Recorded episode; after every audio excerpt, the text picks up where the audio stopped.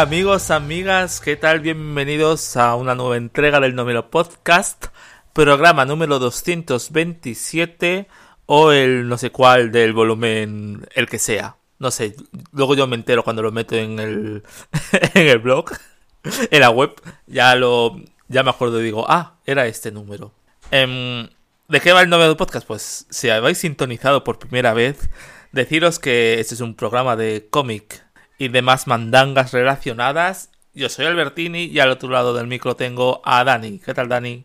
Hola, buenas. Mandangas relacionadas está muy bien, sí. es... básicamente nuestra ocupación profesional. La mandanga. La mandanguita. Lo podemos eh, poner de subtítulo ya el podcast. Eh, y ya, ya cambiamos lo de Bilimpendiando cómics desde 2010. bueno, cómics y mandanguitas, amigo. Eso es. Así con nuestros. Eh, me parece que en una de las redes sociales teníamos puesto eh, alguna cosa de cada X tiempo. Yo creo que sí que, en Facebook lo tenemos puesto. Y cada X tiempo literal, porque el otro día dije, sin, llevamos sin actualizarla desde diciembre. Fíjate. Tampoco es que se note mucho porque mm, luego me puse a, a, poner los demás programas. Venga, os voy a enlazar las cosas. Y digo, si hemos grabado cuatro programas. Fíjate, ¿eh? ¿eh? hemos grabado hasta programas y todo. Hasta programas en todo. Mm, dos, no, han sido tres en 2021 y uno todavía en 2020. Lo que he puesto. Bueno, bueno. Fíjate, estamos ahí a tope. A tope de power. Hemos, hemos estado peor. Sí. y aparte de salud, también a veces hemos estado peor. También. bueno, pues vamos a comenzar con este, con nuestro repaso primero de, de cosas que pasan y, una sección que hemos titulado Notas al margen para comentar cosas que, bueno, que a lo mejor no tienen nada que ver con la actualidad, o sí, pero que em, no nos encajaba decirlo de otra manera y, y, para que no sea todo reseñitas, que es lo que nos gusta. Mm, los cabreos y los porrazos todos mezclados aquí. Y voy a comenzar con una cruzada personal que tengo ya con con los tomos estos pequeños de ECC Comic, sí. los, eh, los formato libro. Eh, Yo la verdad que me da un poco igual el que sea el formato libro, el tamaño libro, entre comillas, eh, o que sea más grande, más pequeño. Ya de momento no tengo problemas de vista. Por cierto, a lo mejor estáis escuchando a mi gata por ahí rondando. Iris, por favor, cálmese usted. Que eh, Mm, pues eso. Eh, no tengo, no tengo mucho problema en ello, porque bueno, no tengo problemas de, de momento de vista. no tengo presbicia. Pocos años me quedan, también te digo. Em, pero más me, me fastidia la racanería a la hora de, de del, del, contenido, de presentarlo, la presentación, más que el tamaño. Entonces, ¿qué pasa? Que yo pues me compro el, el tomo de Superman, el hombre de, acero de ECC, con todo el comienzo de la etapa de, de John Byrne y de Mark Wolfman, que es una cosa muy interesante porque normalmente siempre se editaba eh, lo de Byrne y lo de Wolfman lo dejaban un poco apartado y, y la verdad que mm, que es una cosa lógica porque siempre solemos dividir siempre por los autores y demás. Mm, Superman por un lado, Action Comics por el otro y, y eh, cuál es la otra colección que, salía. Bueno, no me acuerdo ya, fíjate. Y me parece que es un material súper importante, súper imprescindible, pero es que la presentación es, es tan cruda, tan de... Toma aquí todos los cómics eh, apiñados no te pongo ningún artículo para contextualizar lo que, lo que estás viendo, eh, ni te separo los, los números individuales por, no sé, por una portada o por un, no sé, o por una página en blanco, entre comillas, y no sé, queda muy, muy, muy parco para, para haber pagado 46 euros, creo que cuesta ese tomo, por 500 hmm. y pico páginas. No sé, es un poco... que, que yo porque... Es como porque es un material, es muy bueno es un material que, me gusta, es, es estupendo, si no lo habéis leído nunca, es genial, eh, no sé, es, es, la base fundacional del Superman de los últimos, bueno, iba a decir de los últimos 30 años, pero desde el 86 hasta 2010 ese es el cómic base, ¿no? Mm, para crear toda su mitología, eh, que no me acordaba del hecho de que eh, Krypton se destruye porque una madre quería que su hijo se follase a su clon. Son cosas que pasan, ¿no? no me acordaba que de aquellos polvos vinieron esos lodos. El Virne, Virne, madre mía, cómo se te fue la pinza. Las guerras clon, literalmente. Pero bueno, es eso. Mm, es que es un tomo súper rácano y áspero. Y, áspero, no, áspero. Sí, y la verdad es que se fijan o, toman mucho de a veces como como modelo las cosas que hacen ahora Planeta Comics es que si por ejemplo ves las ediciones que hicieron antes de perder los derechos de Conan el Bárbaro las comparas con las de Panini y son más baratas pero no vienen con las portadas de cada número no vienen con artículos no tienen no tienen índice son cosas un poco cutres. Sí. Al final estás editando y estás dando tu personalidad. Lo que dices tú del tamaño, pues, hombre, a no ser que tengas mucha locura con el efecto escalera en la estantería, pues mira, eh, no sé. A mí tan gordos y pequeños a veces se me hacen un poco así, pero entiendo que puede ser más cómodo por eso precisamente, ¿no? Lo que tampoco me suele gustar mucho es la calidad del cartoné que ponen en esos tomos. Mm.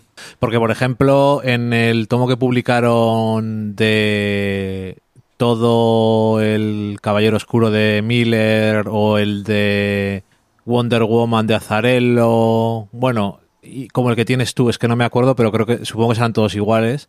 Sí. La tapa no es cartoné, cartoné, tampoco es el flexibook, pero está como en un mundo en medio que es muy raro de leer porque no tienes tapa dura del todo y tampoco es una tapa blanda. Entonces es un poco mierda, pero bueno, yo entiendo que la reducción de tamaño y, eso es para que sean más baratos los tomos, pero también...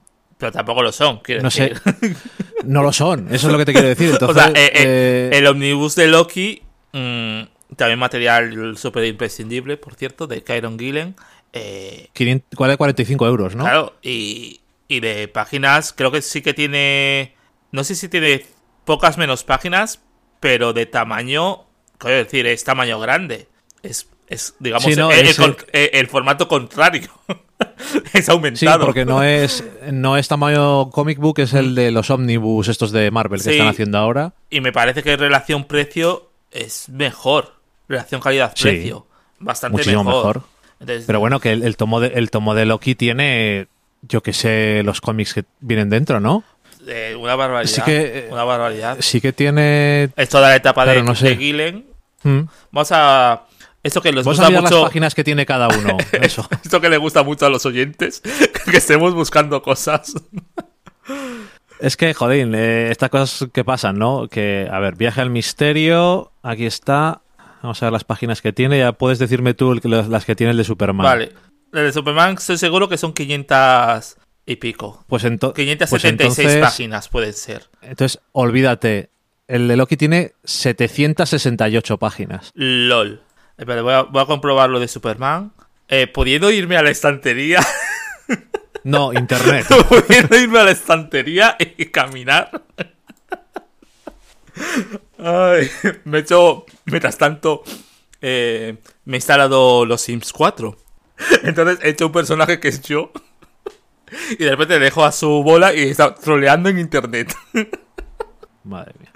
Y yo, madre mía, eh, señor, eh, ¿por qué me carga tan lenta la página de CC Comics, señor?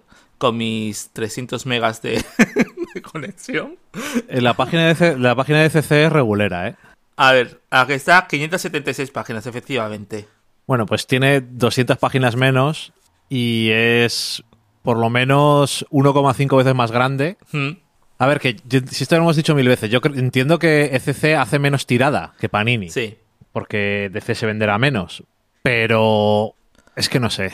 A mí, a mí me parece una barbaridad los, los precios de los tomos. Porque si ECC tiene las grapas la mitad de baratas hmm. que Panini, ¿Cómo puedo hacer los tomos tan, tan caros? Es que no, no lo sé. No sé, chicos, estas cosas son muy complicadas, me imagino, de la edición, pero... Y tampoco sé los derechos y eso, pero no me imagino que DC será tan exagerado. Pero bueno, en fin. No sé hasta qué punto exagerado cuando... A ver, es verdad que, con Planeta tuvieron sus movidas, pero Planeta creo que ajustaba mucho mejor los precios. No, sí, sí, sí. También, verás, que, veníamos de norma. Bueno, ya, pero es que, eso... era. Eso era, toma 48 páginas por 5,50. Pero es que Norma no, no, quería publicar DC realmente, quería publicar Vértigo y es lo que pasa. Claro, que, que, venían en el pack de todo. De todas formas, em, es que las lo que decía antes de las, es que las grapas de CC valen lo mismo que las grapas de Planeta. Mm. Y las grapas de Planeta son de hace 10 años. Sí, sí. O sea, que te quiero decir, son muy baratas. Sí, sí, sí. Que eso no se lo puede quitar nadie. Pero claro, luego al, a la gente le están empezando a gustar más los tomos. Y si a los nada, a los dos meses o tres meses tienes un tomo ya, pues es que el precio no puede ser. Luego el tomo es más caro que las grapas al final, hmm. que es el único, la única editorial que hace eso, pero es que no sé, chico. Es una estrategia mm, peculiar, no lo sé. Yo por lo menos las grapas de CC casi quitando tres o cuatro apenas se venden en comparación con las de Marvel, yo creo. Hmm. Pero bueno. También verás que, que, yo muchas veces me paso por la librería y, es que no, me atrae mucho ahora mismo muchas cosas de DC. Tampoco, tampoco es que bueno, claro. tampoco es que compraría muchas cosas de Marvel en, grapa. O sea, yo, soy de, tomo y tal, pero no sé. Es que no hay nada que diga. Bueno, sí, a el Superman de, de Bendis. Ok. Porque ahora mismo que está el Batman de Tom Taylor. Mm, el de. Yo qué sé. Hay cosas un poco pues nada, ahí está. A ver, lo que llama ahora la atención de DC en cuanto a grapa son las colecciones estas limitadas que suelen salir. Mm. Que Tom King, por ejemplo, está haciendo muchas y, demás. Y está el, Jimmy Olsen de Mad Fraction. Pero ah, ah, ese, es el típico material que no me compro grapa, que me compro el tomo cuando salga. Entonces. Eh, Jimmy, Jimmy Olsen, eh, Lois Lane. Sí. Rosart, todo ese tipo de cosas eh, sí que sí que funcionan bastante bastante bien, pero no sé, que igual es verdad lo que dices tú, que es que acaso hay acaso hay colecciones que llamen la atención, pues a lo mejor no muchas, o sea, es lo que hay, pero bueno, chico, no sé. Ya. Esto es muy complicado. No nos, no nos desviemos, que esto es esto vamos. Eh, siguiente ítem. Eh, eso es una cosa que, estaba leyendo el otro día. Eh, ya comenté hace, hace meses, hace programas, que había empezado con el Marvel Unlimited a leer eh, Vengadores desde el principio. Cambié de estrategia y en vez de decir, mm, bueno, pues si, si esta aventura me lleva al Tales of Suspense 49, bueno, no, mentira, será el 60 y tantos, porque creo que Iron Man es a partir del 58, pues leeré esto ahora, ahora lo que hago es leer años completos de cada colección. Primero Vengadores, luego Iron Man, bueno, Capitán América, Hulk, Iron Man y Thor. Y ahora ya he llegado al 84, así que le incorporo eh, Vengadores Costa Oeste. así como mi friquismo de, estar mientras tanto mm, en lo que veo Survivor. en lo que veo los retos de Survivor, un par de grapas. Porque todo, el mundo sabe que la enjundia está en el. está antes del tribal. Pero bueno. Eso es. El resto es paja. bueno, el caso es que eh, me, sorprendió ver que, en el Marvel Unlimited está la versión recoloreada del Thor de Walter Simonson. Em, que es. Que yo creía que, que lo habían. Bueno, que era un recoloreado para los tomos que luego lanzaron hace relativamente poco. Creo que el, el recoloreado, la versión esta debe ser de 2000... Eh, 2000 poco, ¿eh? No, no, me acuerdo si, el, si los Best of Marvel de la balada de Bill Rayos Beta ya estaba recoloreado. Em, no, no me acuerdo. A ver la gata.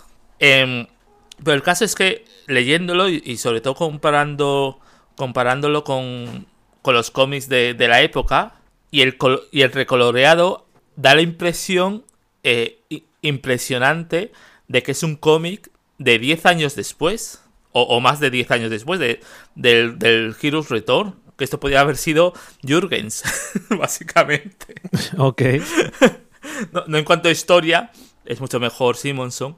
Eh, pero sí que ese aspecto de cómic de 1999, 2000 y, tal, en cuanto al tratamiento de, color y, todo eso, y sobre todo de que te das cuenta de que era un cómic narrativamente bastante adelantado a su época.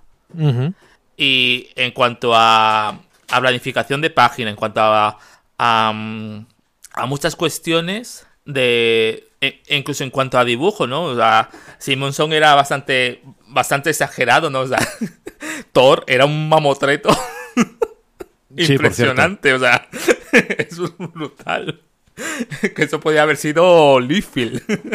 es que si te fijas, eh, a veces sí que da mucho la sensación de que el dibujo ese de Simonson fue una cosa que influenció mucho a la gente de Image, ¿eh? Sí, Porque ahora estoy pensando así, por ejemplo, Eric Larsen. Ah, sí, sí, es muy Eric Larsen. Yo creo que está súper influenciado por Simonson. Y bueno, de hecho, el Simonson cuando en las últimas cosas que ha hecho se parece más a Eric Larsen que a Simonson, pero bueno. y, cuidado con el Thor de Jürgens, que es la única cosa medio buena que ha hecho en su vida, o sea que déjale. Sí, sí, sí, hombre, si no me meto con, él, pero sí que, sí que daba esa impresión, ¿no? Entonces me hacía reflexionar la importancia que tiene el, coloreado eh, en, como decisión creativa y como decisión narrativa, que muchas veces eh, siempre nos centramos en dibujo y guion, o en el cine o en las series, nos fijamos en el guion y en la, y la fotografía, eh, por así decirlo, o, las decisiones de dirección, pero como que mm, obviamos un poco el, el tema del color. A veces. Ya. Salvo que destaque mucho para bien o, mucho para mal, ¿no?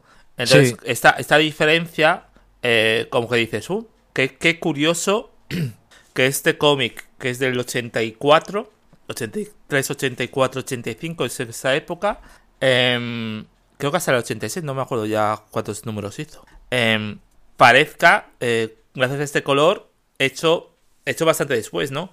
Es un poco mm, como cuando...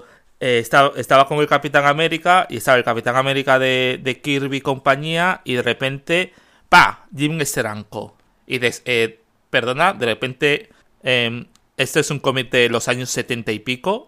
de repente. De repente eh, han, evolucionado los cómics 20 años. Se Steranko. Se habla poco de él, ¿eh? Sí, sí, se habla, se habla muy poco. Incluso ahora con, la serie de, Falcon y, el soldadito marinero, que le llamo yo, soldado de invierno, que tiene muchas cosas de, de Steranko.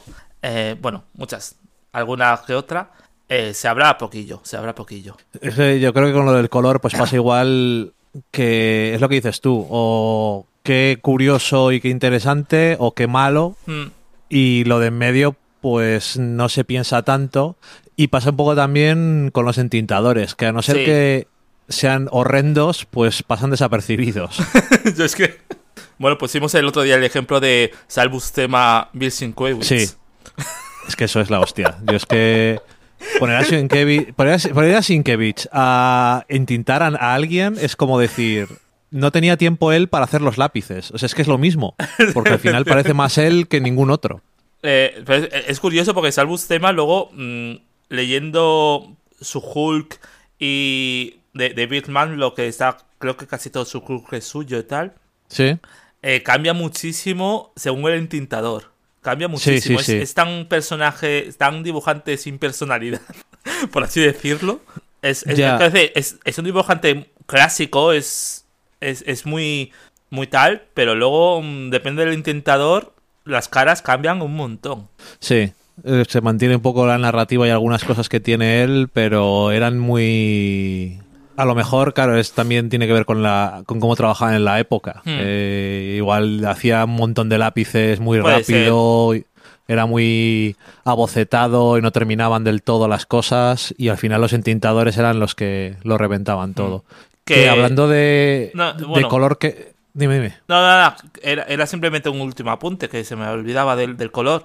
Que con el color y los recoloreados hay que tener también mucho, mucho cuidado porque ahora tendemos mucho al a poner muchas capas de color de, de, super, no sé, super todo, como que de, de cuanto más mejor y no es así el, en los recoloreados, de darle muchísimas cosas, ¿no? Hay que intentar eh, respetar eh, las intenciones de- del colorista, que no dejan de ser las intenciones del, del guionista eh, o del dibujante diciendo esto tiene que ser así, ¿sabes? Sí. Entonces, bueno, Sí, desde- que desde luego en lo que justo que comentaba antes de Conan el Bárbaro, que la que está publicando Panini ahora es mm. la, el color de Marvel y el que publicaba Planeta es el color de Dark Horse y se nota muchísimo la diferencia. Sí. Y eh, un ejemplo, por ejemplo, en Watchmen eh, los colores les apuntaba Alan Moore, incluso. Claro. Esto tiene que ser así para cosas de... porque es un color muy peculiar y luego una cosa que se ve muy curiosa, por ejemplo, ahora que hablo de Alan Moore, es en la sonrisa, en la broma asesina, Sí, que hicieron un recoloreado de el cómic y es súper distinto Mm. da una sensación muy extraña. Es Que normalmente, ahora cuando hacen recoloreados recientemente, es para hacerlos por ordenador y es una cosa que no siempre queda bien. No, es no, que es muy. Bueno, no sé. Yo digo que hablando de, de colores, que una película en la que sí que te fijas en los colores es en la, de- en la Liga de Justicia de Zack Snyder. ¡Oh! ¿Has visto qué transición de profesional? Vaya transición. Sí, es verdad que la, Bueno, eh, pero- la colorimetría no está muy, muy para allá. Ahí hacen el color grading este, es, es potente. Pero que simplemente que lo había visto el otro día, que, bueno, las...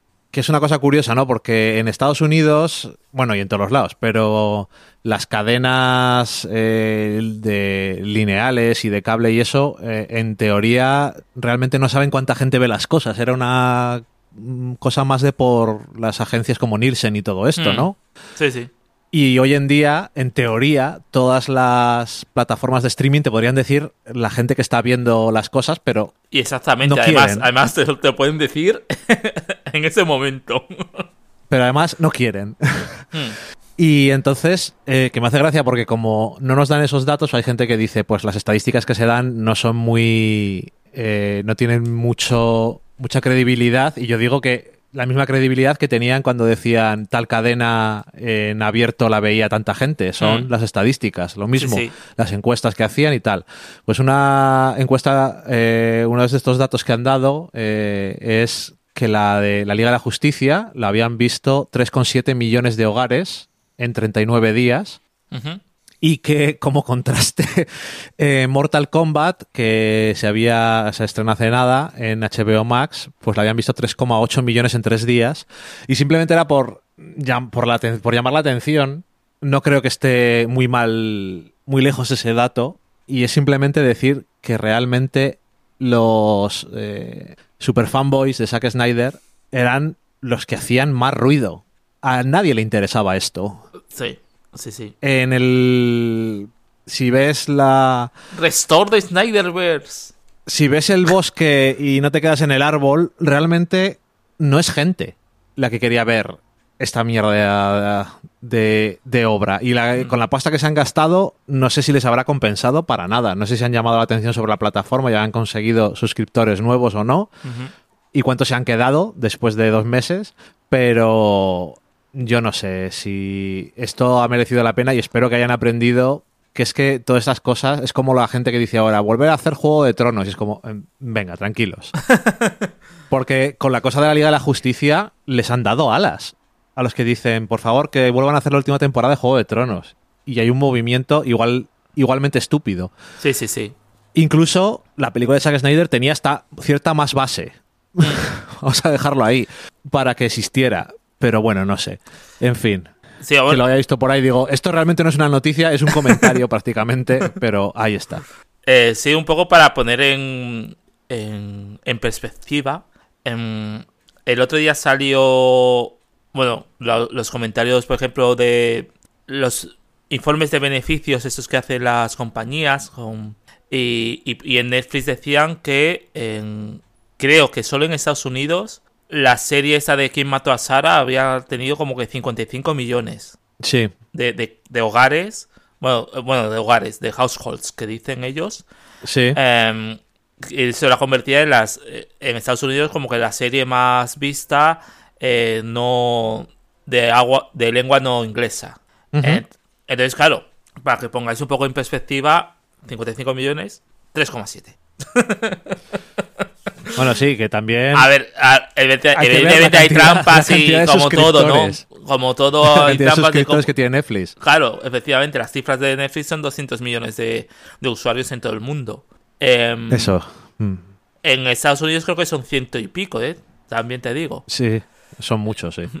Y HBO Max es bastante... No, no sé ahora mismo qué penetración tiene en Estados Unidos, pero sí que tiene una buena base ya. Hombre, claro, y tenía una buena base porque a todos los que tenían HBO les dieron HBO Max. Sí, y todos Para los empezar. que tenían la compañía más importante de, de Estados Unidos, que es AT&T, pues también. Lo mismo, exactamente.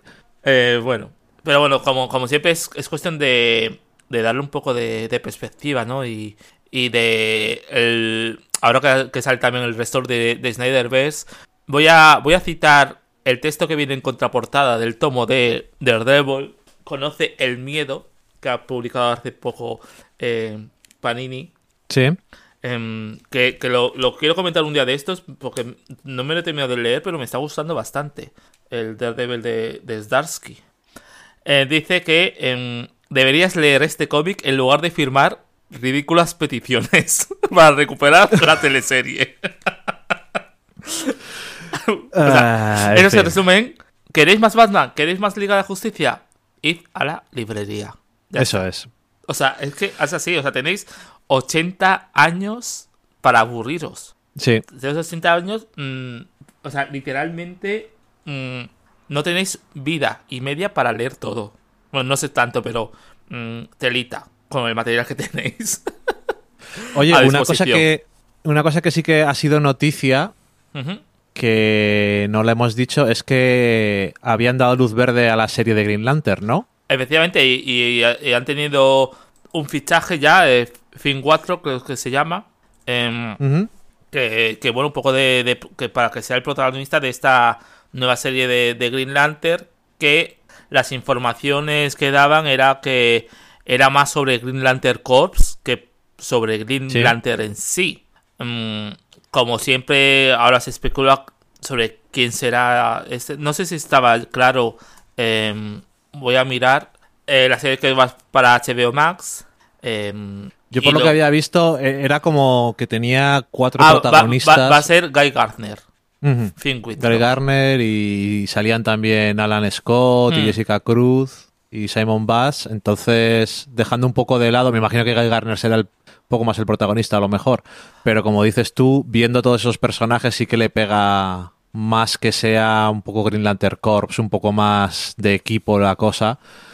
Y no tanto como si fuera Jordan o Jon Stewart o Kyle Rayner, que son como más los protagonistas siempre Hmm. de sus historias. Lo que parece ser es que va a ser a lo largo de, de décadas y, y todo eso. Va, mm, Ajá. Van a tener a Alan Scott en, en el 41. Ah, eh, vale, guay. Guy Gardner va a estar en el 84.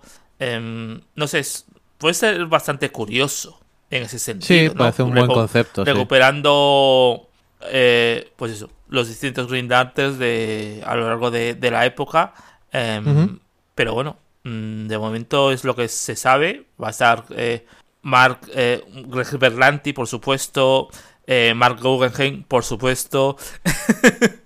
Y por desgracia. y, y- y por desgracia. Y Seth Graham Smith eh, serán los los creadores de la serie con Graham Smith eh, que es el guionista de la Lego pel- la Bat- Batman la Lego película no sé cómo se llamaba.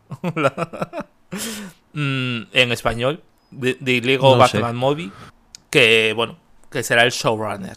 Y, bueno pues ahí ahí está ese fichaje para la, la serie Como siempre, DC llegando los primeros a hacer series sobre sus superhéroes.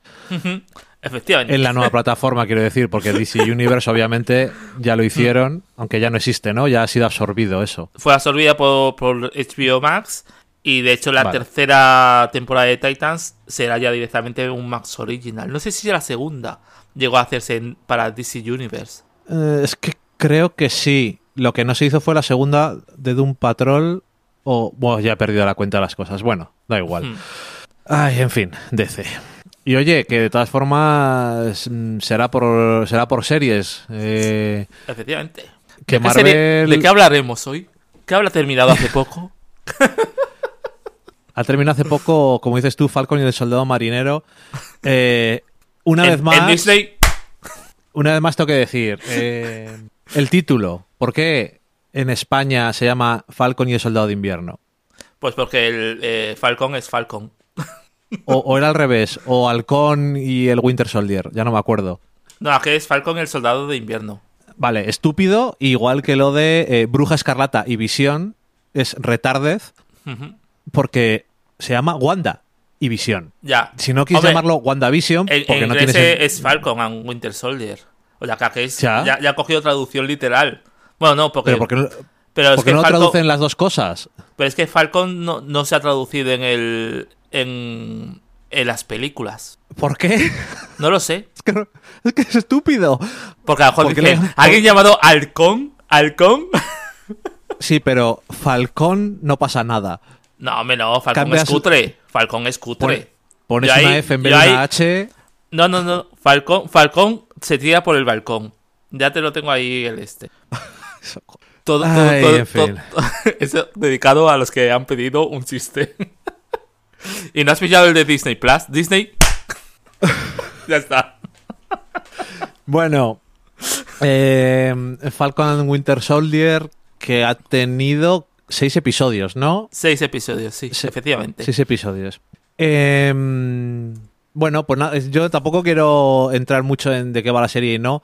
Eh, han comentado que la trama un poco horizontal con el grupo este llámalo terrorista o llámalo de otra forma, depende de, cómo quieras ver la posición de las cosas. Eh, había sido dramáticamente alterada por el tema de la pandemia, en el sentido de que había podía haber habido una trama de relacionada con virus y cosas, y a lo mejor les pareció mal. Mm. De, hecho, es algo que se nota. Porque andan hablando de, de no sé qué reparto de vacunas y de. Sí. Correcto. O sea, con la excusa de, de, no, sí, aquí colamos la droga super soldado, eh, la trama va de vacunas. Sí. Em, yo, por bueno, cierto, mira. Por cierto, inciso. Sí. Falcón en castellano, aparte de referirse en desuso al halcón. Sí. Dice, especie de cañón de la artillería antigua. Ay, en fin. Déjala ayudar. Ojalá Cañón y el Soldado de Invierno. Me gusta más. Cañón y Soldadito Marinero. ¿Conociste a una sirena? Hombre, desde luego barcos salen, o sea que no pasa nada. Sí, sí, sí. Em, pues nada, eso, que eso y algún que no sé, que he oído por ahí que habían le habían puesto algunas pegas a la serie y tal. Yo tengo que decir, bueno, y sobre todo pegas que me ha hecho mucha gracia pero bueno, es el pan nuestro de cada día cuando hablas de cualquier cosa, una serie, una película o un cómic. Es que esto eh, no tiene nada que ver con WandaVision. Correcto. Gracias a Dios. tiene nada que ver. Eh, yo personalmente tengo que decirte que a mí me ha parecido. Me ha gustado bastante. Eh, es cierto que es una serie que han tenido que hacer un poco más corta a lo mejor porque se han gastado una pasta en las escenas de, acción y tal, que yo creo que ha quedado más que, más que curioso y súper efectivo. Estas cosas que hoy en día eh, dices, joder, menos mal que estamos ahora y no hace 10 años porque nada de esto se puede hacer medio decente. Y a lo mejor, pues hombre, le podían haber, podían haber, podía haber habido más episodios que fueran un poco más introspectivos para algo que no fueran los protagonistas, pero realmente no, no iba de eso, supongo. Eh, iba de los dos, de Cañón y Soldito Marinero, y yo creo que eh, sí han aprovechado que no son personajes que les han dado profundidad, igual que les pasó con WandaVision. Son personajes que no tienen tanto hueco incluso Soldadito Marinero, que ha tenido casi entre comillas su propia película, realmente no era tampoco sobre él, era sobre el gobierno y sobre el Capitán América. Pero bueno. Em, eso, que, me parece que está, está bastante bien. El final me parece que es lo, lo lógico. Y aunque no he leído nada, me imagino que pasará lo mismo que le pasó a Remender cuando lo hizo en los cómics, que habrá gente estúpida. A mí me ha parecido una, a mí me ha parecido una serie entretenida de acción y bastante bien hecha, con unos que han metido algunas cosas de, de raza, un poco también lidiando con lo del blip, mmm, a Bucky con sus movidas mentales. Todo esto me ha gustado. Ha habido un personaje y actriz que no se había anunciado que salía. Cuando estábamos viéndolo, Valen estaba muy contenta. Sí. Y yo también personalmente, porque. Lo único eh, rescatable de la serie para mí, pero bueno. es broma. y no sé, que además, para ser una serie de este tipo, está. Al final yo creo que ha estado bien que haya sido corta. Hmm. Porque yo creo que se disfruta más no alargándola y no hace falta para mí no hace falta darle más vueltas a este argumento y mueve a los personajes lo suficiente para sus próximas cosas que ya han anunciado cosas que quieren hacer. Yo sí que la recomiendo bastante y además me alegro eh, un montón de que no tenga absolutamente nada que ver con WandaVision. Esto es una cosa que siempre he dicho que me gustaba de las películas de Marvel, que eran casi géneros distintos o versiones superheroicas de géneros diferentes. Y cuando en junio llegue Loki, por lo que he visto del tráiler y demás, tampoco va a tener nada que ver y tengo bastantes ganas de verla. Sí, sí. Así que, porque bueno, aparte va a estar todo el rato Tom Hiddleston en pantalla, o sea que eso siempre es un disfrute. Siempre es bueno. Y es eh, Loki pre-arco de redención, o sea que es Loki malvado, entre comillas, que siempre está bien no sé, a mí eh, Cañón y Soldadito Marinero me parece una un buen añadido para el, catálogo de, cosas de que Marvel está haciendo en serie. Mm. La verdad es que lo he disfrutado bastante. A mí, yo tampoco, yo, yo no la he disfrutado tanto. A, a, mí me ha dejado un poco frío, en general. Em, no por, no sé, más por cuestiones de cómo estaba escrito, que estaba muy, no sé, me, ha parecido una serie hecha muy a brochazos. Eh, decir, luego, luego es verdad que disfrutas porque es un poco eh, una body movie eh, de seis horas. Em, pero me ha dejado un poco la sensación de que al, al estar tan hecha a brochazos, ha desaprovechado mucho sus propios temas. Perfectamente, puede ser, sí. Al estar no sé, subtexto no tiene. O sea, desde luego sutil no es la serie. No, no. Se han tirado eh, seis horas hablando de el legado del Capitán América. Oh, ¿por qué no? ¿Por qué sí? ¿Por qué no sé cuántos? Y cosas de esas. Y, y, a ver, yo entiendo que la serie va de eso, va, va un poco de eso, pero va de más temas. Y, y, como que, por ejemplo, ¿no? Todo, todo el tema de, de los sin bandera, eh, sus que son válidas, la, sus reivindicaciones son bastante válidas, son bastante tal. O, todo el tema de, mm, no sé, bueno, también no lo del super soldado o, todo lo que eh, que me ha gustado muchísimo que incorporasen el tema de, de Isaiah Bradley.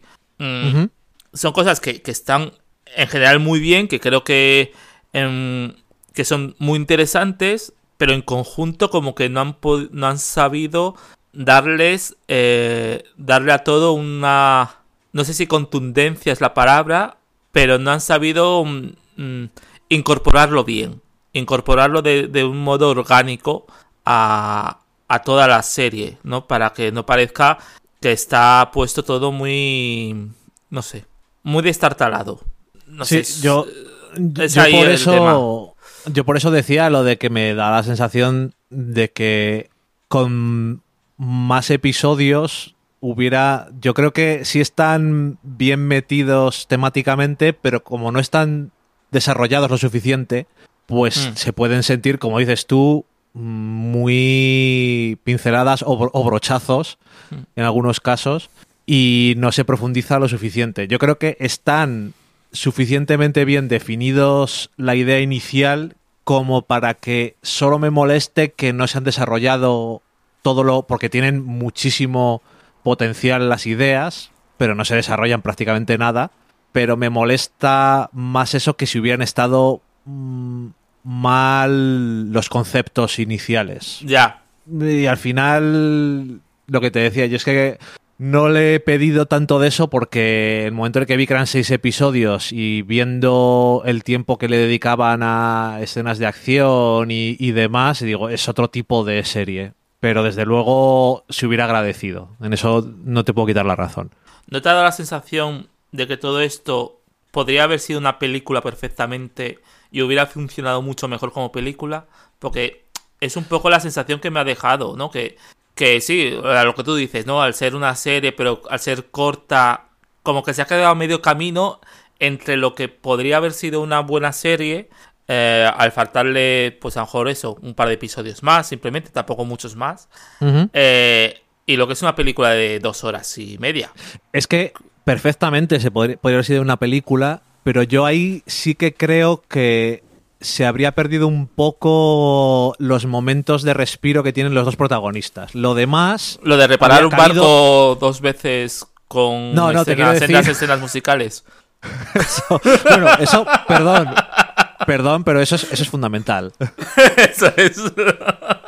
Eso es fundamental. Eh, escenas de escenas bancarias, eh, discotecas, eh, todo ese tipo de cosas, la escena en la casa de, de Zemo con la Dora Malaji, todo eso eh, para mí es, fundamental. A ver, eh, haciendo una, hacer una película con lo que es el argumento, yo creo que tienes toda la razón. Es totalmente. Y quitas un par de cosas y a lo mejor eh, el argumento es mucho más eficiente y funciona más más como mecanismo de relojería. Pero a mí la... Tampoco creo que sea cuestión de quitar cosas, sino de aprovecharlas, de optimizarlas en el tiempo. Mm, pues a lo, mejor sí. Lo que pasa que yo sí que creo que ha tenido suficientes cosas. Quiero decir, en una película no puedes... No sé. Mm. Es que al final, si es una película de seis horas esto, sí que tienes que recortar, obviamente. Pero entonces, viendo a ver qué quitas y qué no quitas, no lo sé. Hmm. Realmente les dijeron, tiene que parecer una película. No queremos que parezca una serie. Y, oye, yo creo que hayan cumplido el mandato. Parecía una, parecía una película, pero más larga. No hmm. sé, no sé, no sé a lo mejor, oye, eh, todos lo, todo lo que tiene que ver con los personajes, eh, por ejemplo, el compañero este que tiene Sam cuando está trabajando con los militares y eso, mm, ¿quién es ese señor? ¿Cómo se llama? No me acuerdo. es que eh, es, personaje random número uno. no sé, es que es un poco... Pero me da la sensación de que incluso todo el tema de Isaiah, que es muy... está metido yo creo que temáticamente bien, pero el, o sea, lo que habla viene a, lo que habla a favor de la serie bien es que con el poco tiempo que tiene la conclusión del arco entre comillas de ese personaje, yo creo que es satisfactorio. Sí, sí. Dentro de y por ejemplo, la escena fuera de la casa suya con Falcon es una cosa muy breve, pero también funciona bastante bien. No sé. Eh, es que igual sí que quien mucho abarca, mucho abraza poco aprieta al final. Eso es cierto. Lo que pasa que hay cosas que no puedes, teniendo a, los dos protagonistas, hay cosas que no puedes dejar de tocar, pero a lo mejor los villanos los podían haber usado de otra forma y seguir usando a John Walker también, que también tiene una muy buena escena en el segundo episodio al comienzo que no sé, le humanizan, le humanizan lo suficiente como para que te parezca un personaje creíble y con motivaciones claras, no un villano de mierda o un gilipollas, aunque sea un poco gilipollas también, pero bueno, eso es parte de, lo que pasa. No sé. No estoy en contra de ponerle peros a esta serie. me ha parecido que tenía sus, sus cosas, pero yo creo que en general no me ha parecido mal. Están empezando a hacer series ahora y también yo creo que están experimentando un poco a ver con qué puede quedar mejor y peor. Ya veremos, a ver en el futuro qué es lo que nos, qué es lo que nos traen y cómo, y cómo lo van haciendo. Mm. Sí, sí, desde luego. A ver, lo que es cierta, no sé si decepción es decirlo la palabra, pero es verdad que, a ver, como serie está bastante, bueno, está bien, está tal, eh, pero es eso, no, no me ha llenado tanto como, como WandaVision o, o como... Eh, o como las otras películas del Capitán América. Bien, sí. no por me, ejemplo, me, por seguir, un poco el hilo. Entonces, bueno, pues me, me deja un poco, pues, pues ya está, una serie más y, y, ya, y a la siguiente, ¿no? Que, mm, que es una pena en el sentido de, em, de que ya es, eh, de que la he consumido simplemente, ¿no? No, la he, no la he, eso, no la he interiorizado. A mí me ha gustado, me ha gustado menos eh, esta serie que las tres películas de Capitán América, sí. Y me ha gustado menos que WandaVision, también. Eso no quiere decir que no me haya gustado. Es lo que te quiero decir. Eh, ¿Te ha gustado menos que las otras 20 películas del universo Marvel? Bueno, más que algunas y menos que otras. más que, algunas, lo, lo, malo que, lo malo entre comillas que tienen es que tienen buen material del Capitán América. Sí. O sea, eh, las pelis del Capitán América, la primera a mí también me gustó. Eh, Winter Soldier y Civil War también me gustaron un montón. Entonces, dices, joder, pues vale, es peor que eso. Pero ¿qué le vamos a hacer? O sea, tampoco se pueden hacer milagros, no sé. En fin, ahí está. Y otra cosa que he visto, que tú no lo has visto, ¿no? Eh, no, lo he visto Invencible. Invencible, que es la, adaptación que han hecho en, Prime Video en Amazon del cómic de Robert Kirkman y bueno y, Cory Walker y, Ryan Otley.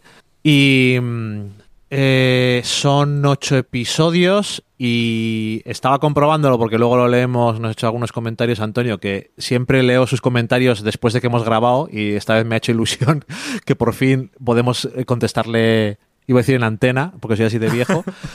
Em, pero eh, repasando un poco la colección, adapta lo que es el primer ómnibus, que son 12 números y uno especial de Guardians of the Globe o algo así. Bueno, eh, Invencible de qué va? Pues va de un chaval que descubre sus poderes y empieza a ser superhéroe en un mundo de superhéroes. Su padre es el el Superman de ese mundo, hay más superhéroes y la premisa de la serie no es, cuando intentas vender la serie, no es lo mismo exactamente que el cómic. Eh, en el sentido de que han cambiado un poco, bueno, esa es la premisa de las dos, eh, sin entrar en más detalles, esa sería un poco la premisa.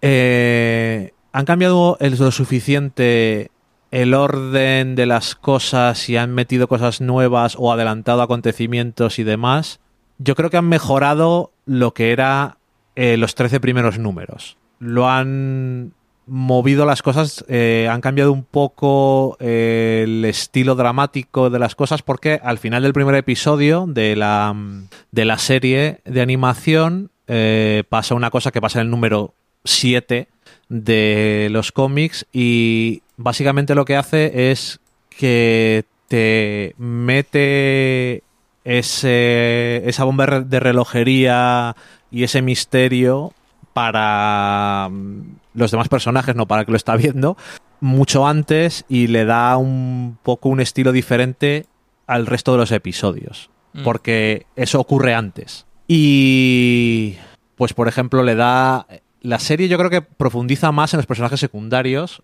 y ya Invencible es una serie eh, como cómic, quiero decir, que le da muchísima profundidad a los secundarios, es una de las cosas mejores que tiene, porque si bien Invencible, que es eh, Mark, es el, protagonista y, se nota, eh, una de las cosas que cuando lo leí en su momento siempre me llamaron la atención fue la cantidad de subtramas que tienen los personajes secundarios y cómo se van desarrollando y interconectando las cosas.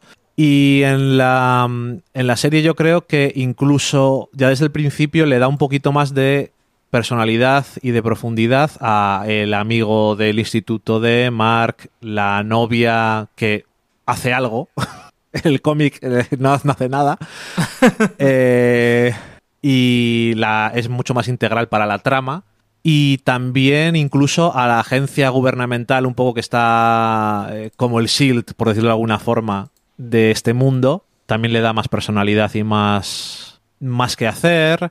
Todo, a pesar de que son ocho episodios y podrías decir, esto no va uno a uno, ni de, ni de coña. O sea, me alegro de que en ocho episodios hayan, adaptado 13, porque si no sería una serie muy lenta. Y yo creo que repasando eso, el primer ómnibus, que es más o menos. Ah, termina el ómnibus en el mismo punto que termina la primera temporada.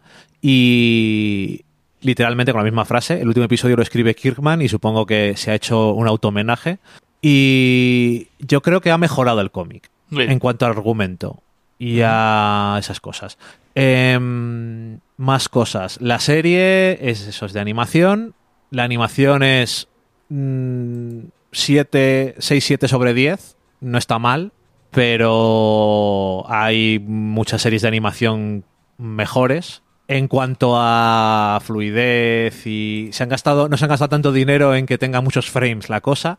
En el último episodio, en el último episodio se nota un montón que se han gastado más dinero porque tienen hay más más dibujo y es mucho más fluido, lo cual ayuda porque es un episodio bastante visceral y violento como toda la serie. Por cierto, al principio lo pone, yo me imagino que cualquiera que se ponga la serie lo va a ver nada más empezar. Esto, por favor, no se lo pongáis a niños porque es eh, bastante brutal. Y yo creo que la serie... La serie compañera de Peppa Pig. Básicamente. Eh, Invencible, que además cada vez que ponen el título, según van avanzando los episodios, está más cubierto de sangre. Mm. Así que ya te lo dice todo. Em, pero eso, es, yo creo que es más violenta que el cómic incluso. Em, pero eso, la animación creo que es. sirve. Está bien.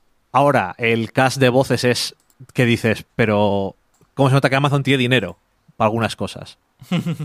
porque, o sea, tiene un cast de la, Steven Young que le conocemos, yo qué sé, de The Walking Dead y ahora salía en la película que nominaron al Oscar, Minari, es el protagonista, pero tienes a Sandra O, J.K. Simmons, eh, yo qué sé, Walton Goggins, Gillian Jacobs, eh, Zachary Quinto, hay un montón de voces que dices, pero esta gente, eh, Mark Hamill, eh, que salía Seth Rogen, John Hamm, John Hamm en el primer episodio, era una cosa que eh, no entiendo por qué la han metido demasiado, pero bueno. Eh, en cualquier caso, que se han, gastado la pasta y al principio, si conoces las voces y no, estás, y no sueles ver las cosas dobladas, pues te puede distraer, pero enseguida te metes y se te olvida bastante. Incluso J.K. Simmons, que tiene una voz muy particular. Eh, y eso, personajes secundarios, por ejemplo, otra cosa, la madre también está mucho mejor desarrollada. No sé, a mí me ha gustado bastante como adaptación. Y eso, narrativamente tiene más sentido. Es una cosa que cuando terminas la primera temporada te da la sensación de que has recibido la misma información que cuando termina el primer ómnibus, pero lo han hecho de forma más eficiente. O sea, esto tiene ya más años que el CID, me parece que es 18 años, o sea, 18 y 17 años el final. Y también es muy curioso, por cierto, si leéis el cómic, que habrá gente que dirá, ¿qué es ¿quién es esta gente? Eh, este cómic de Skybound, pero es de Image y al principio está súper interconectado con los personajes de Image. Es verdad, es verdad. Y aparece en Super Patriot. Eh, ¿Qué dices? ¿Quién? es que personajes de Savage Dragon y cosas así que dices, no sé quién es esta gente. pero intentaban hacer un universo compartido, que es una cosa que después se han pasado por el forro. Hmm. Eh, pero bueno, eh, nada, que a mí me ha gustado bastante. Eh, a la gente, por lo que he leído por ahí, le ha impactado un montón, sobre todo el último episodio, que es bastante brutal, psicológica y físicamente. Y solamente para deciros que si siguen adaptando, son 144 cómics, si lo siguen adaptando, pues hay para muchos años y ahí queda lo mejor. Es lo que quiero decir. Y si siguen adaptándolo bien, va a ser bastante chulo, yo creo. Los episodios, por cierto, son tirando a 50 minutos. A Sí, mí no se me hacen pico. Mm. Sí. No se me Es- hacen es- largos. Es uno de los motivos por los que no me he puesto a, a- a verla. Porque, Ya, porque eh, por tiempo. Hay, hay veces que, que, que sí, me apetece verlo, pero hace en plan, cuarenta y tantos minutos. Ay, otro día. Y así Sí. ha sido hasta. mm, hasta ahora. No me extraña, ¿eh? Eh, Yo lo entiendo. Creo que Pero, sí, el pero sí episodio... que la quiero ver y, y todo eso, porque, joder, Invencible. Yo recuerdo, tengo los cuatro primeros omnibuses estos y, y joder, me, me estaba gustando bastante. Pues son 12 ómnibus, me parece. Sí, sí, sí. Además que acaba de sacar ECC el, el 12, ¿no? Algo así. O el ¿O lo ha 11. sacado ahora? O Ah, sacado el 11 y les queda el último tomo pequeño para terminar la serie Hmm, en España. Y han empezado a reeditar en tapadura el- por el principio. Eh, sí, correcto. El cómic además mejora un montón el dibujo, que no es por meterme con Walker, pero Ryan Otley es mejor Sí. y además estuvo un montón de años y fue mejorando bastante. También el dibujo, Mm. para mí, eh, mucho mejor que en Spider-Man. No sé por qué, pero me mola más en Invencible. Hmm. Eh, Ahora si quieres hablamos de Spider-Man. Vale.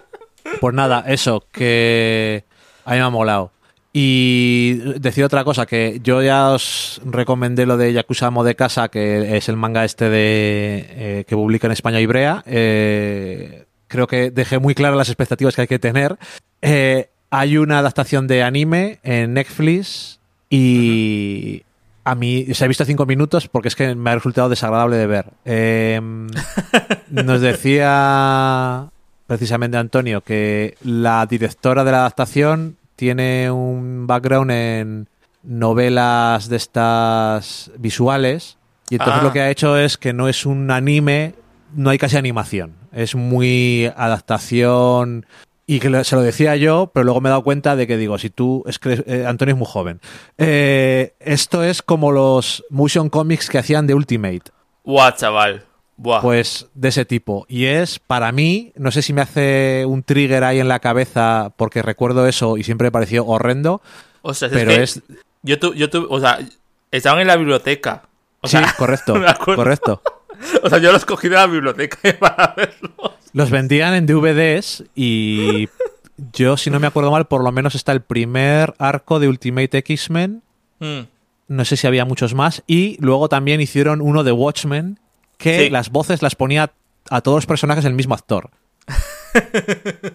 Eh, mujeres, Y una voz muy hombres, tesa. Hola, buenos. Soy Rosa. era ahora soy una mujer hacía así era lamentable pero bueno el motion comic es una cosa que diréis algunos qué es eso de esto hace 20 años ya y no os debería extrañar que no hayáis visto mucho más Efectivamente. y Son estos ese es- experimentos que, que surgen Sí. de vez en cuando. pues eh, eso es lo que se hacía cuando no había capacidad para hacer películas de superhéroes casi literalmente como los cómics Hmm.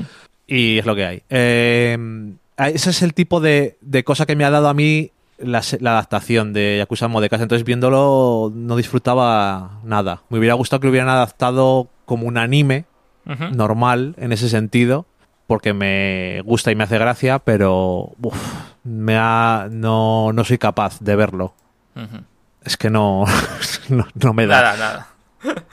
Puedes ver, que, igual que el manga está dividido en fragmentos súper cortos, si quieres puedes ver 30 segundos y vas a ver lo que me refiero, si no lo has visto, Albertini.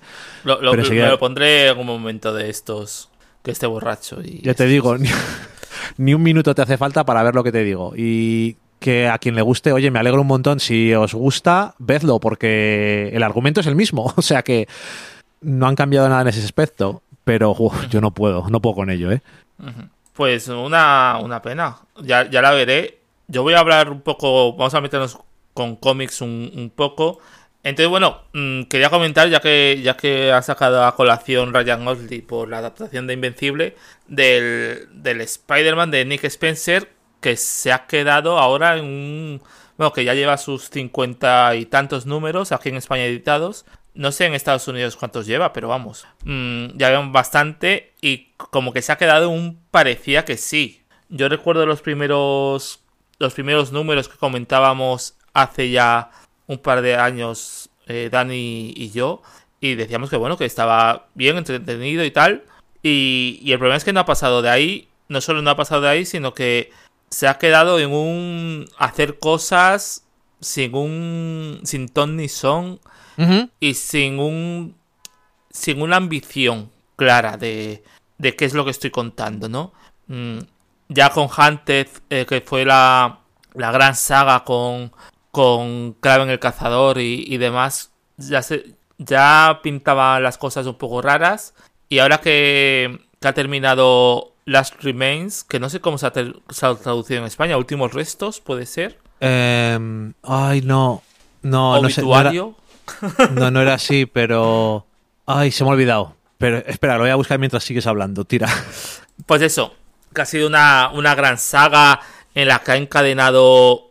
Mm, no sé, un retorno inesperado del, del Come Pecados con la, la, desvelación de quién es el villano en la sombra que hemos estado viendo durante. En, esa típica esquinita oculta en plan, ya verás Peter Parker, no sé qué, no sé cuántos. Muajajaja. Em, como que eh, y, ha tenido a, Parker mirándose en un espejo diciendo mira es que eres horrible y eres no sé qué y, y, fíjate con todo lo mal que te has portado con no sé es un poco venganza no sé hasta qué punto decir el spoiler de quién es pero digamos que es una saga que la típica saga que pretende dar la vuelta a muchas situaciones del pasado y dar la vuelta remover muchas cosas, mm, ser un revulsivo, pero que la sensación es eh, que termina, eh, bueno, termina mm, la saga en sí, lo, lo que he llamado Las Remains, termina, pero como que la historia es súper continuista y súper continuado todo, que, que no sé dónde acaba una saga y termina la otra. Restos mortales se llama. Restos mortales. Me parece lógico más que últimos restos, pero bueno. Em, y, y no sé, es toda la sensación de que todo lo que está pasando da igual. Em, no hay una, no hay una trascendencia eh, como, como la había en la, en la saga de. En la etapa de, Scott, de Scott de Slot. Em, que aunque sea una, una etapa muy de. Vamos a hacer que. Vamos a divertirnos escribiendo a Spider-Man y demás. Eh, queda un poco. Había como que un sentido de, de que las cosas, aunque todos sabemos que van a volver a su cauce, mm, como que queda esa, esa intríngulis de, oh, qué, qué guay todo, qué, qué trascendente todo, ¿no? O, incluso lo que hizo el mismo Spencer con, con Capitán América.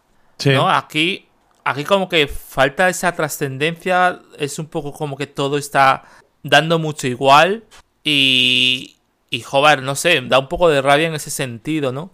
Sí. El, el tema de, de no sé, lo, lo anodino que está, que está haciendo. Que si tú lees un cómic, eh, por lo general, un cómic de Spider-Man cualquiera, tal, y dices, vale, bien, está, está bien escrito, podríamos decir que, que podía mejorar en tal, eh, en cómo plantea las cosas o en cómo, o en cómo todo, pero yo por lo general mm, salgo entretenido, por así decirlo. Pero luego, como que tomando ya perspectiva, dices, eh, Mm, me falta, me falta cosas, ¿no? Me falta aquí el, ánimo de, leer más que por inercia. Esto yo creo que hay gente que no le gustaba nada la etapa de slot que casi le está echando de menos. Porque ha llegado a un punto en el que yo creo que la gente lo ve un poco pesado. Mm. Ya las vueltas que le está dando y restos mortales no sé cuánto ha durado, pero ha durado bastante. Sí, lo que pasa es que como, como tuvo dos, como e, era lo típico de te saco el número 50 y el 50.lr. Sí. Era como que números dobles en todo el rato. Ok. Entonces, claro, queda un poco más. Más eso, más largo en ese sentido. Pero hmm. tampoco son tantos números. Solo que también, como, como se enlaza con, con la saga del Come Pecados y, y, todo eso, y termina la saga eh, y no sabes si ha terminado de, de verdad, aunque mm, ya no ponga el carterito de mm, últimos restos o, o, restos mortales, pues como que, no sé, como que no, no parece haber un punto y aparte en ningún momento. Sí. Y bueno, es un poco lo que, no sé, por lo general es... Me da rabia porque, joder, Spencer yo creo que es un, es un guionista, a mí me, me resulta siempre muy interesante. Pero, pero no, no está muy fino con esto. No, la verdad es que yo es que lo dejé de leer porque llegó a un punto y no me acuerdo ya ni, ni cuál es, pero como dices tú al principio, además siempre está siempre hace un poco así como ilusión a ver cuáles las ideas para la nueva etapa, no sé qué, pero en algún punto se, me ha perdido y no, no, sé cuál, pero malamente lo veo, sí. Malamente. Yo creo que, tra, tra, yo creo que hay gente que, que está esperando ya a ver cuál es el, el próximo el sustituto. Sí, que últimamente eh, en Marvel, cuando se mete un guionista en una colección de estas, joder, se está lo que tenga ganas, ¿eh? Es flipante. Sí, a ver, también es verdad que es una cosa que, me estoy no fijando ahora, pero ahora estamos en una época en la que hay, eh, hay una colección y esa colección es del guionista. Cuando termine el guionista de hacer sus movidas, esa colección cierra y el siguiente guionista, nuevo número uno. Vengadores volumen 8. Spiderman volumen tal. Entonces como que les interesa un poco el que por lo menos haya más de 12 números. Sí. para no, no sé, para no estar eh, de engañifa. Sí, desde luego, eh, a quien. Eh, otro que la gente está esperando que a ver si viene otro guionista es ahí sonaron en Vengadores. Eso sí que se han cansado mucho antes, yo creo todavía. Sí, yo tengo ganas de, leer un poco sus primeros tomos. Creo que ha salido ahora el, en el Marvel Premier esto, ¿no? El primer, el primer arco ya ha salido. ¿De Vengadores? sí. Hoy va a salir, sí, no, me Hoy va a salir. Me suena haber visto o, anunciado o lo que sea. Y tengo ganas de, verlo. Pero hmm. por lo menos para darle una segunda oportunidad. Porque sí que empezó con el tema de, oh, mira, la montaña esta que se ha quedado aquí. O el, huésped del celestial, bla, bla, bla. Un poco de pereza todas las cosas estas de los Vengadores viejos y todo eso. Hmm. No sé, bueno. Pero bueno, a ver qué, qué tal. Una recomendación y una no recomendación. Eh, Little Bird, que ha publicado aquí en España eh, nuevo 9. Le dieron el Eisner a mejor serie limitada, me parece. Y a mí no me ha gustado. ¿No te ha gustado? Vaya. No, eh, es que me parece que tiene. Creo que son dos autores eh, canadienses. El dibujo es una mezcla así como muy peculiar entre Quietly y, Mobius. No sé, y Mobius. Es una cosa muy rara. Eh, pero no está nada mal, pero el, el, tipo de... el guion es como mezclando la tradición americana, europea y todas las partes peores. Eh, cuando piensas en un cómic europeo que dices esto es todo el dibujo y realmente no tiene sustancia, es en los peores casos, eh, pues eso es lo que parece que han cogido para esta historia, que es una historia, eh, eso, en Canadá, eh, posapocalíptico y cosas así de un imperio y tal, con tonalidades un poco religiosas y rebeliones y demás, legado, pero no me ha convencido nada la historia. No sé, mm, no sé por qué ha gustado tanto no lo termino de, entender. Sí que es cierto que hay gente que la ha disfrutado mucho, igual esto ya es una cosa más de gustos, pero no, he encajado nada yo con ello. Mm, el dibujo no me ha parecido mal, pero mm, no he terminado de, verlo. No le veo que mm. tenga ningún tipo de sustancia al final. Vaya, vaya, vaya. Y recomendación de una cosa, por ejemplo, que no suelo leer de este tipo, pero Contrapaso, Los hijos de los otros, que lo ha publicado Norma, es la autora es Teresa Valero y te cuenta la investigación de eh, dos periodistas, eh, uno veterano y uno que acaba de llegar de Francia, eh, en unos asesinatos de unas chicas. Estamos en, dentro de la época franquista y es una historia que tiene bastante sustancia, eh, toca muchos palos. Al contrario que, Al contrario que el anterior. Eh, creo que lo, hace bastante bien en, todos los, casos. Hay mucha gente que la ponía muy bien y yo digo, bueno, tendré que leérmela a ver qué tal. Y no me ha decepcionado, la verdad. No me suelen gustar mucho las cosas de época que hacen en España. porque normalmente me suele. Me, me, parecen todas como muy evidentes cuando hablan de las cosas políticas de la dictadura y tal. Pero yo creo que no se han limitado a hablar de lo clásico y casi la investigación, casi un poco de género negro y de eh, periodista eh, viejo y periodista nuevo y tal, con unas buenas dinámicas. El dibujo eh, es muy bueno, la portada es lo peor del dibujo de todo el cómic. No entiendo cómo, lo han dejado publicar con esta portada que cuando la ves eh, y es verdad que no hay que juzgar los libros por la portada, pero todos sabemos lo que hay. Las portadas eh, te llaman o no te llaman. La portada de este cómic es bastante mediocre. Y la pondré de portada del podcast. Entonces. Perfecto. Entonces me llama la atención porque el dibujo luego de dentro es muchísimo mejor que la portada. Y, nada, que yo creo que lo clava la autora en, tanto en dibujo como en guion y es un, un cómic un poco diferente de lo que solemos comentar, así que digo, mira, ahí lo tenéis. Si os animáis con alguna historia de este tipo o si se la queréis regalar, que esto suelen la gente regalar a alguien que le guste este tipo de historias de un poco de con, contexto histórico ahí en el pasado en España y tal, yo creo que es mejor que la mayoría que suelen hacer, que a veces son un poco eso, un poco tópicas en algunas cosas. Y está bien, es sutil en algunas cosas, tiene un argumento lo suficientemente complicado como para que no te parezca como pues esto ya sé por dónde va y tampoco es tan obtuso que no te enteras de qué está pasando, o sea que guay, me ha gustado. Y bueno, yo para cerrar una recomendación que es Semillas de Annocenti y David Aja. Ajá. Ajá. De que nos lleva que es un cómic que está, está editado en Dark Horse, eh, aquí lo ha editado Steve Berry, pero está editado en Dark Horse bajo el sello de, de Karen Berger, eh, la mítica editora de Vértigo. Miss Vértigo. Miss Vértigo, eh, que, mm, bueno, es una especie de distopía, no, no, tanto de distopía, yo creo que es más de, no sé, es que se sobreusa distopía cuando distopía tiene unos requisitos sí, ¿no? Eh, importantes, ¿no?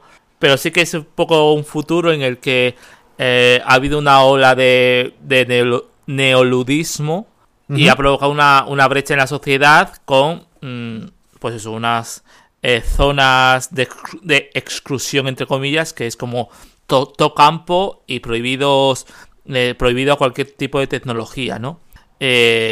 y otros, pues eso, en la ciudad, no sé qué y es difícil pasar de un lado a otro, es hay un poco de contrabando y demás, ¿no? Entonces, eh, la historia tiene un giro también ecologista por, por, bueno, un poco... El típico de la Tierra está un poco chuchurría, ya se sabe. Y, y ha habido pues cataclismos climáticos y, y demás. Y la historia está centrada más en, en una pareja, eh, una chica y uno que parece ser un extraterrestre, eh, y una periodista que ve un poco de lejos esa imagen de ese es un extraterrestre o lo que sea, y como que intenta infiltrarse en esta zona mm, de exclusión para sacar esa historia, ¿no? Para sacar una, una, historia potente, para salvar el periódico y demás, ¿no? Me recuerda mucho, es, es un cómic que está muy bien, me parece, es, está además, es monocromático, en, en, tonos verdes, sobre todo. Y bueno, está, está muy interesante. Es, no sé, yo, a mí me ha gustado bastante. Me ha recordado un poco, sobre todo el tema, el tema periodista, un poco eh, Transmetropolitan, ¿no? En esa, en, esa, en ese sentido de eh, que, que la jefa del periódico dice, si no... si no es verdad, eh, te lo inventas y, hay que vender cosas, ¿no? Y la otra intentando ser una buena periodista, pero sagaz intentando eh, jugarse las castañas a la hora de, de, hacerse eh, con la exclusiva. Y, bueno, me parece que es bastante interesante, sí que es verdad que podría haber sido, podría haber aprovechado más o, o recalcar más este, mm, no sé, su mensaje su mensaje ecologista o su mensaje tal, pero tampoco lo necesitaba del todo. Simplemente quería contar una historia de sobre esto y, y ya está, ¿no? Sobre estos recolectores de semillas venidos del espacio, básicamente. Y, y, su relación también con, con, temas como la polinización de las abejas, lo mezcla un poco todo, todo eso temáticamente. Y la verdad que me, es un cómic que, me ha gustado mucho. Annie Innocenti, eh, que, que Hobart se prodiga poco la tía, ¿no? Para, para, lo bien que escribe. Y, y, y David Aja, que es, es genial siempre, ¿no? por lo general, muy buen, muy buen cómic, muy buen. No sé. Me ha gustado mucho. El dibujo de Aja eh, siempre es bueno. Hay mucha gente que cuando lo abre le choca mucho el bitono este verde, blanco, negro. Y ya, mm. ya, no es bi, pero bueno. Eh, porque supongo que están acostumbrados a las otras cosas que ha hecho anteriormente pero parece llamativo y que le pega bastante a la temática y, al, y a la poco la atmósfera, ¿no? Sí, sí, yo creo que está muy bien pensado gráficamente todo. Bien, genial. Muy bien pensado. Muy bien. Y, nada, y con esto y un, y un abrazo, vamos a comentar si nos han dicho cosas en, en las redes. Una cosa por ahí en Twitter que luego se nos olvida decir. Eh, Vero Mastoni, que es Emparejados, dice: Lo mejor para intentar abrirles los ojos a aquellos masocas que piensan que Justice League Snyder Cut es lo mejor que ha parido madre, y es que hay quienes dicen haberla visto más de una vez. El universo cinematográfico de DC sigue dando bandazos y enlaza nuestro podcast. Así que muchas gracias. No sé si es lo mejor para abrirles los ojos, porque yo creo que somos, algo. somos bastante confrontacionales, que dicen en inglés, así que a lo mejor nos mandan un poco a la mierda, pero bueno. Em, Diego Caulin, que Diego Caulin Ras en Twitter, que era el que estaba totalmente hipeado. Decía, tengo hype por escuchar cuál será el nuevo chiste de Albertini que ahora estaba pensando para el noveno 227. Así que. he pensado pocos. He pensado pocos. Espero que esté bastante decepcionado, como debe ser. Efectivamente. Perdona, el chiste de Disney. es que me parto yo solo, ¿eh? me parto yo solo. Eso es lo bueno. Yo cuando estoy haciendo alguna cosa digo. Qué, qué, tristeza. Digo, me hago gracia a mí mismo. Y suena muy triste, pero. Es que si, no, si no me hago gracia de mí mismo. Eso es. Albertini, hay que empezar por hacerse gracia a uno mismo, quererse a uno mismo. Nadie, me quiere. Como dice RuPaul, si no te quieres a ti mismo, ¿cómo vas a querer a alguien más? Es que es lo que hay. Eh, y luego eso, Antonio Rivera, que es eh, yo Antonio Rivera, decía que a El Invencible le había dejado algo frío al principio y pensaba que iban a limitarse a compensar con el gore loco algunas de las carencias de algunas escenas, pero he estado pero me ha ganado completamente. El final, bastante bien, es muy distinta del cómic y ya eso, le decíamos, le he contestado eh, Onliner, que él antes había leído cuatro cosillas, sino que continuó, aunque tenía entendido que la gran revelación del principio se conocía más adelante en el cómic, y efectivamente, eso le comentaba. Y también nos decía que había sido una maravilla tenernos de vuelta, una eh, alegría para el fin de. Y, gracias a ti por, por, escucharnos, que nos lleva escuchando mucho tiempo, pero que me ha pasado como dos o tres veces que justo nos hace un comentario y ya hemos grabado justo. Pero no me extraña. Ah, comentarios a destiempo. Como avisamos con tanto tiempo y tanta antelación, eh, estoy seguro de que alguno nos dejará algún comentario o en Facebook o en Twitter eh, después de que terminemos de grabar, que va a ser, eh, pues ya. Sí. no sé qué ha sido, creo que casi 24 horas desde que ha avisado. o algo más. Y eso es mucho. Normalmente es, esa tarde grabamos. Eso es, que oye, que grabamos en cinco minutos, ¿tenéis algo que decir? y, nunca tenemos nada. No lo entiendo, no lo entiendo. De verdad, ¿eh? Ay. Eh, en fin. Pues nada, con estos mensajes ya sabéis que os queremos mucho, pero nos tenemos que despedir, em, que ya el hambre llama. Nos, nos damos pistas sobre a qué hora estamos grabando, pero estamos cercanos a la hora de comer. Eso es. si no, pasarlo ya. Depende de. Y tengo que hacer mis chuletitas de cordero. Bueno, bueno. Eh, que nada, que nos vemos, nos escuchamos en, en breve. Ya sabes que con nuestra periodicidad habitual. Y un placer, Dani. Un placer, Albertini. Hasta luego. Adiós. Esto ha sido una presentación del noveno podcast. Este programa está producido bajo una licencia Creative Commons, lo que significa que se puede distribuir libremente siempre que se cite a los autores del contenido y no se use con fines comerciales. La música usada en esta entrega se usa bajo licencia Creative Commons y su autoría está especificada en la publicación original de este programa en novenopodcast.com. Para más información podéis escribir a hola.novenopodcast.com. Gracias por escucharnos y larga vida al cómic.